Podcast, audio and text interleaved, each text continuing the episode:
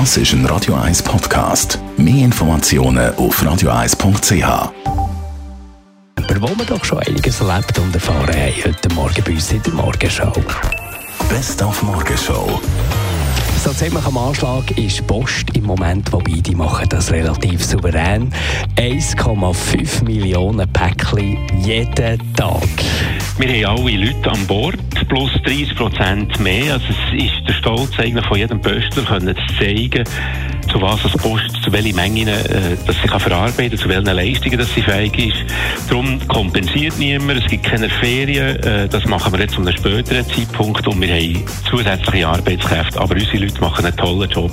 Die arbeiten wirklich äh, jetzt äh, wie sonst nie durch das ganze Jahr. Die ehemalige MTV-Moderatorin Anastasia, die hat sich am Zucker losgesagt. Sie hat sich selber als Sugarholic bezeichnet, also zuckersüchtig und ist seit zwölf Jahren quasi trocken. Ja, ich hatte quasi so ein äh, großes Erwachen, eine Wiedergeburt sozusagen, weil ich dann erstmal gemerkt habe, dass ich ja auch bei Salzstangen oder Gewürzgurken Industriezucker zu mir nehme.